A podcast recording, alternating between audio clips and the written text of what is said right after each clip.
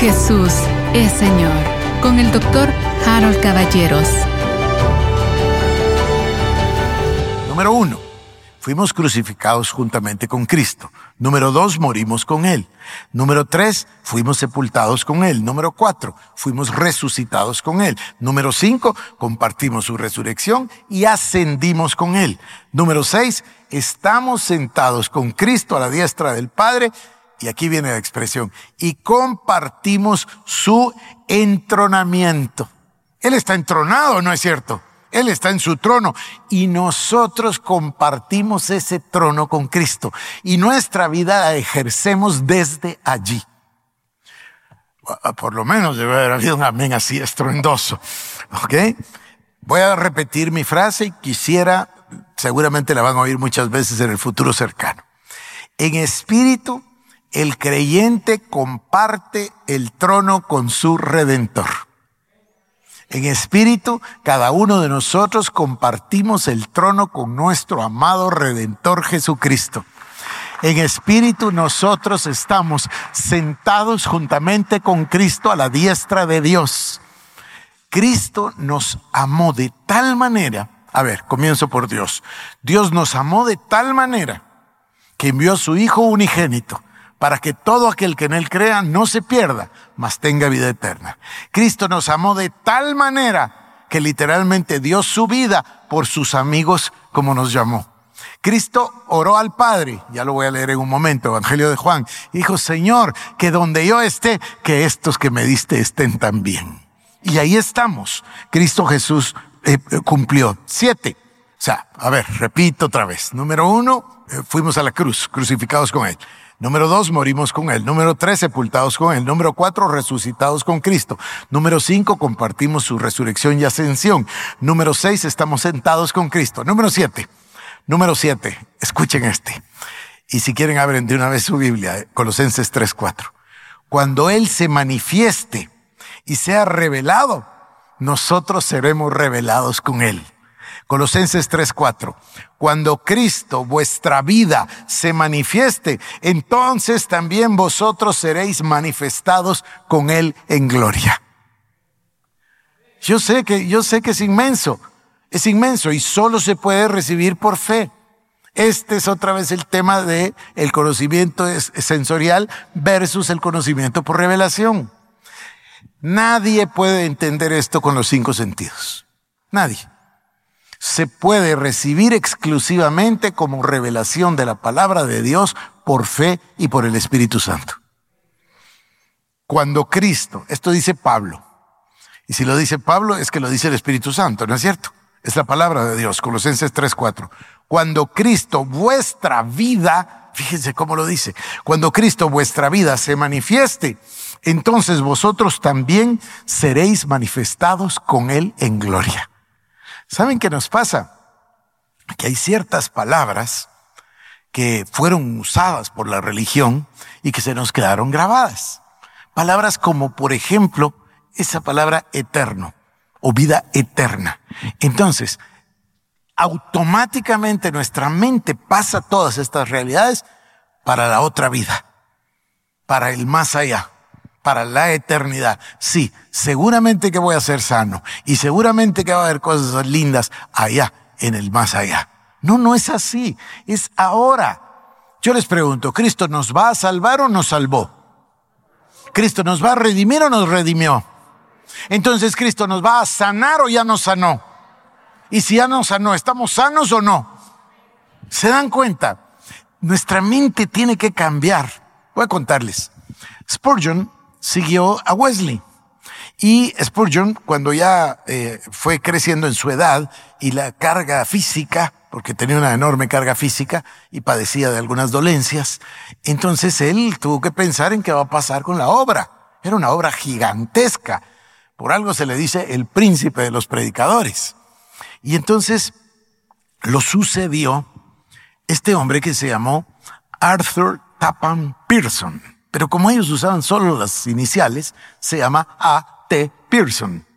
Pearson es discípulo directo de Spurgeon y un maestro de la misma calidad de él. Entonces, todo lo que nosotros hemos visto y creído y entendido procede de ahí. Porque de él pasó la enseñanza para Lake, y pasó la enseñanza para Kenyon, y pasó la enseñanza, se me está yendo el nombre del, del pastor allá arriba en Chicago, se me fue por un momento, y luego ellos reclutaron a otro grupo. Y ahí en ese otro grupo está Bosworth. Y el discípulo de Bosworth está L. Osborne. Y de Osborne y Austin estamos nosotros. Entonces yo veo la línea directa. Pero les voy a hacer un comentario. Que estos hombres de Dios creyeron en la palabra. Predicaron la palabra. A J. Gordon que es igual que Pearson, compañeros, y el precursor de esto que hablo, tiene un libro que todos deberíamos leer. Se llama Cuando Jesucristo entró a la iglesia. Es un sueño que él tuvo, pero le modificó toda su teología y toda su vida.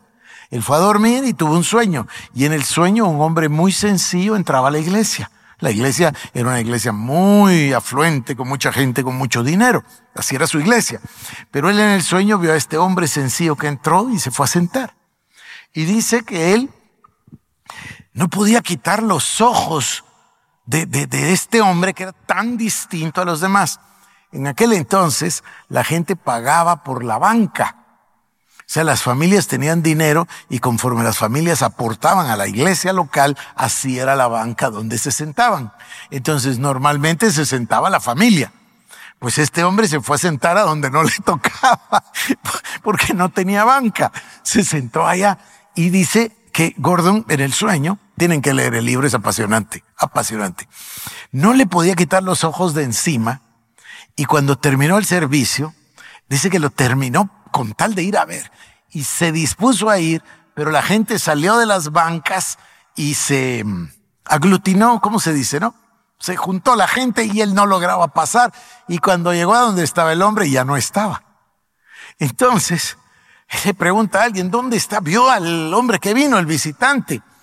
Y ya no recuerdo bien si el, este le contestó, ya no recuerdo bien, era Jesús. Entonces él cae en cuenta de que era Cristo.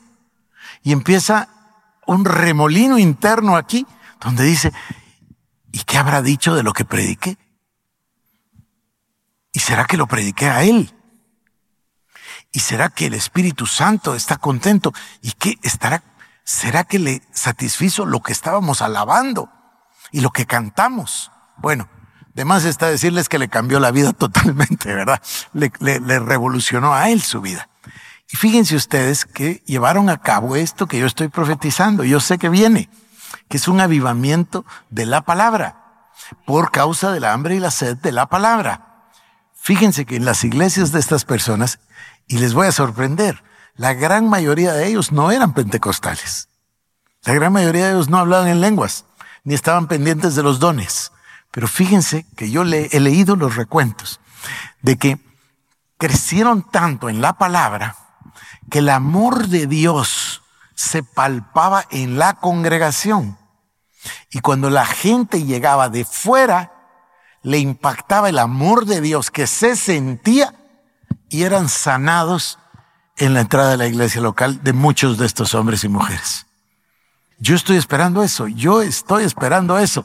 Esta pandemia se tiene que terminar para que todos volvamos a estar juntos y vivamos ese avivamiento. ¿Por dónde voy? Por el número siete, ¿verdad? Bueno, escuchen porque es extraordinario.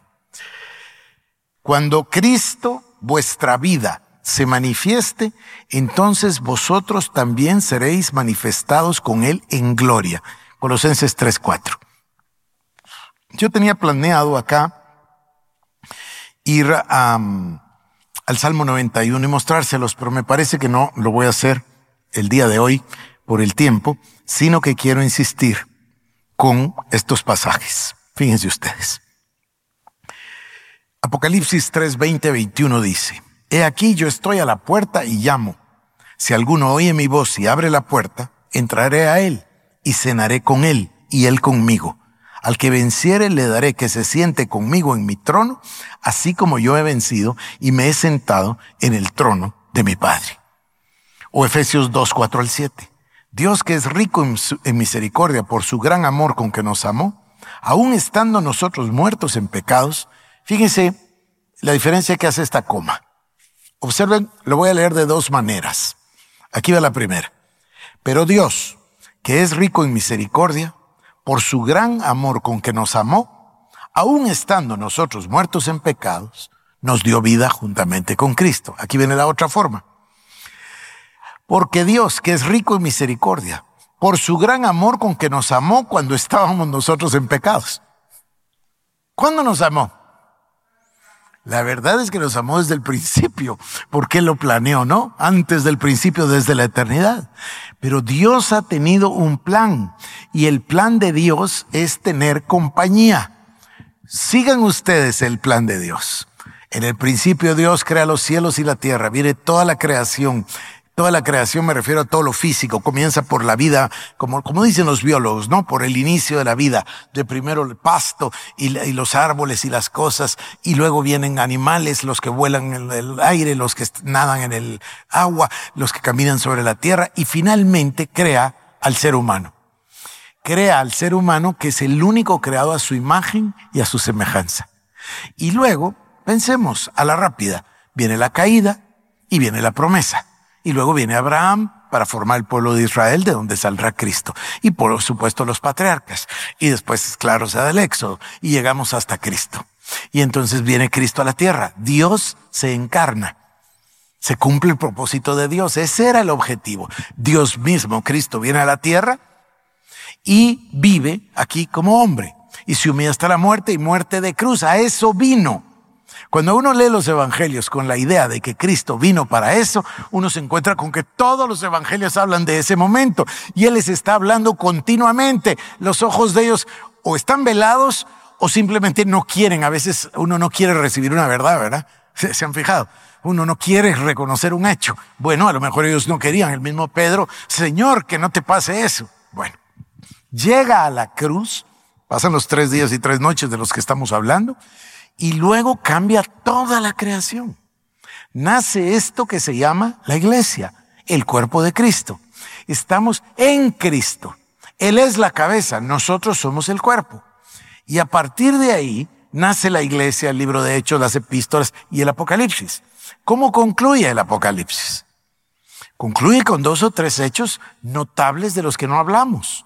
Dice, por ejemplo, y lo dice clarísimo el apóstol, todos los judíos serán salvos. Eso es lo que dice. Claro, si es su pueblo escogido. Gracias a Dios que nosotros somos la vid silvestre y que somos vid y que nos dejó entrar. Pero ellos van a ser salvos. Y vamos nosotros a ir a una cena, la cena de las bodas. ¿Y quién contrae matrimonio? La novia. ¿Y quién es la novia? La iglesia. Y después la iglesia gobierna con Cristo por los siglos de los siglos. ¿Cuál era el objetivo entonces? El objetivo era compañía.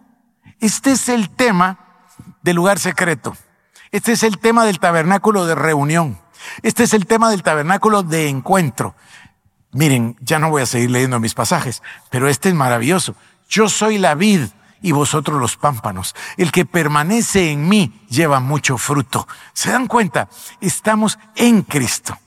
Entonces, este tema que yo estoy tratando, vuelvo a insistir, perdónenme que repita tanto, uno es el lugar secreto, el otro es el trono y la vida desde el trono, y después nos vamos a ocupar de esa expresión en Cristo. Todo es parte de la revelación paulina. Y cuando tengamos muy clara la revelación paulina en el corazón, les garantizo que habremos cambiado completamente. Porque no necesitamos nosotros esforzarnos para amar al que nos amó de primero. No necesitamos esforzarnos para ser santos si ya nos santificó. ¿Se recuerdan del pasaje de 1 Corintios 1.30? Ya fuimos en Cristo, justificados, redimidos, santificados y hechos sabiduría en Cristo Jesús. Entonces, cuando nosotros pongamos nuestros ojos en la realidad espiritual, en el verdadero mundo real y vivamos nuestra vida desde el trono, todo va a cambiar en nuestra vida física. Y la vida física se va a adaptar a nuestra vida espiritual. No es al revés. Es el mundo espiritual gobierna y el mundo inferior o mundo físico obedece. Y ahí vamos a vivir libres de todas esas calamidades. Tal vez si conviene que les lea. Esta es la versión del Salmo 91, que es tan famosa que, eh, que es tan famosa, es la Biblia más vendida de la historia, que se llama la Biblia King James. Es la versión del Rey Santiago en inglés. Yo la tengo traducida al español y dice así, el que habita en el lugar secreto del Altísimo morará bajo la sombra del Todopoderoso. Diré al Señor, Él es mi refugio y fortaleza. Dios mío, en Él confiaré. Ciertamente Él te librará de la trampa del cazador y de la pestilencia maligna. Él te cubrirá con sus plumas y debajo de sus alas estarás seguro. Su verdad será tu escudo y adarga. No temerás el terror de la noche, ni por la flecha que vuela de día, ni pestilencia que ande en tinieblas, ni por la destrucción que asola al mediodía. Caerán a tu lado mil y diez mil a tu diestra, pero no se acercará a ti. Solo con tus ojos contemplarás y verás la recompensa de los impíos. ¿Saben que esa versión de la pasión dice en este particular pasaje, no dice así? La King James dice, pero no se acercará a ti, solo con tus ojos contemplarás y verás la recompensa de los impíos. Esa otra traducción dice así, no se acercará a ti, solo con tus ojos, sentado en el trono con él, contemplarás y verás la recompensa de los impíos. ¿Qué, qué cambio de perspectiva, no? ¿Cómo se verá al diablo desde el trono de Cristo? ¿Se dan cuenta que hemos sido religiosos? Nos hemos planteado un gran diablo. Desde el trono de Cristo el diablo ni existe, fue derribado, derrotado, exhibido públicamente, fue vencido aquel que tenía el imperio de la muerte, es decir, al diablo. Y dice, eh, contemplarás y verás la recompensa de los impíos, que has puesto al Señor, que es mi refugio, al Altísimo por tu morada. No te sobrevendrá mal ni plaga tocará tu morada, porque Él encargará a sus ángeles sobre ti para que te guarden en todos tus caminos. Ustedes saben que este salmo se le atribuye a Moisés. Y existe la idea de que Moisés lo escribió justamente cuando terminó el tabernáculo. Y Moisés estaba imbuido de, de, de, de esta cobertura de parte de Dios. Y ciertamente ustedes ven la vida de Moisés o la vida de Josué, la vida del pueblo de Israel, y todo esto se cumplió, fue profético para ellos. Termino con el pasaje maravilloso de Juan 15.1. Yo soy la vid verdadera y mi padre es el labrador. Todo pámpano que en mí no lleva fruto lo quitará, y todo aquel que lleva fruto lo limpiará para que lleve más fruto. Ya vosotros estáis limpios por la palabra que os he hablado. Permaneced en mí y yo en vosotros. Como el pámpano no puede llevar fruto por sí mismo si no permanece en la vid, así tampoco vosotros si no permanecéis en mí. Yo soy la vid, vosotros los pámpanos. El que permanece en mí y yo en él, éste lleva mucho fruto, porque separados de mí nada podéis hacer. El que en mí no permanece será echado fuera como pámpano y se secará. Y los recogen y los echan en el fuego y arden. Si permanecéis en mí y mis palabras permanecen en vosotros, pedid todo lo que queréis y os será hecho. En esto es glorificado mi Padre, en que llevéis mucho fruto y seáis así mis discípulos. Como el Padre me ha amado, así también yo os he amado. Permaneced en mi amor. Si guardareis mis mandamientos, permaneceréis en mi amor, así como yo he guardado los mandamientos de mi Padre y permanezco en su amor. Estas cosas os he hablado para que mi gozo esté en vosotros y vuestro gozo sea cumplido. ¿Y qué tal esto? Juan 17, 24. Padre, aquellos que me has dado, quiero que donde yo estoy también estén conmigo para que vean mi gloria que me has dado, porque me has amado desde antes de la fundación del mundo. Queridos hermanos, la salvación en su última instancia, en su última expresión, es la participación de la iglesia o del creyente en la vida de Dios, en su vida Zoe, tal y como se la dio a Adán en el jardín. Romanos 6, 23. Porque la paga del pecado es muerte, pero la dádiva de Dios es vida Zoe, vida eterna en Cristo Jesús. Dios les bendiga. Vamos a ponernos de pie, a alzar nuestras manos al Señor. Que la bendición del Dios Todopoderoso, Padre, Hijo y Espíritu Santo, desciendan sobre cada uno de vosotros. Es mi oración que el Señor bendiga a cada uno en espíritu, en alma y en cuerpo. Es mi oración que el Señor supla todas las necesidades de cada uno. Pero sobre todo es mi clamor que Dios haga venir sobre nosotros hambre y sed de su palabra. En el nombre de Jesús, amén. Jesús es Señor. Con el doctor Harold Caballeros, te invitamos a que visites nuestras redes sociales como El Shaddai Guatemala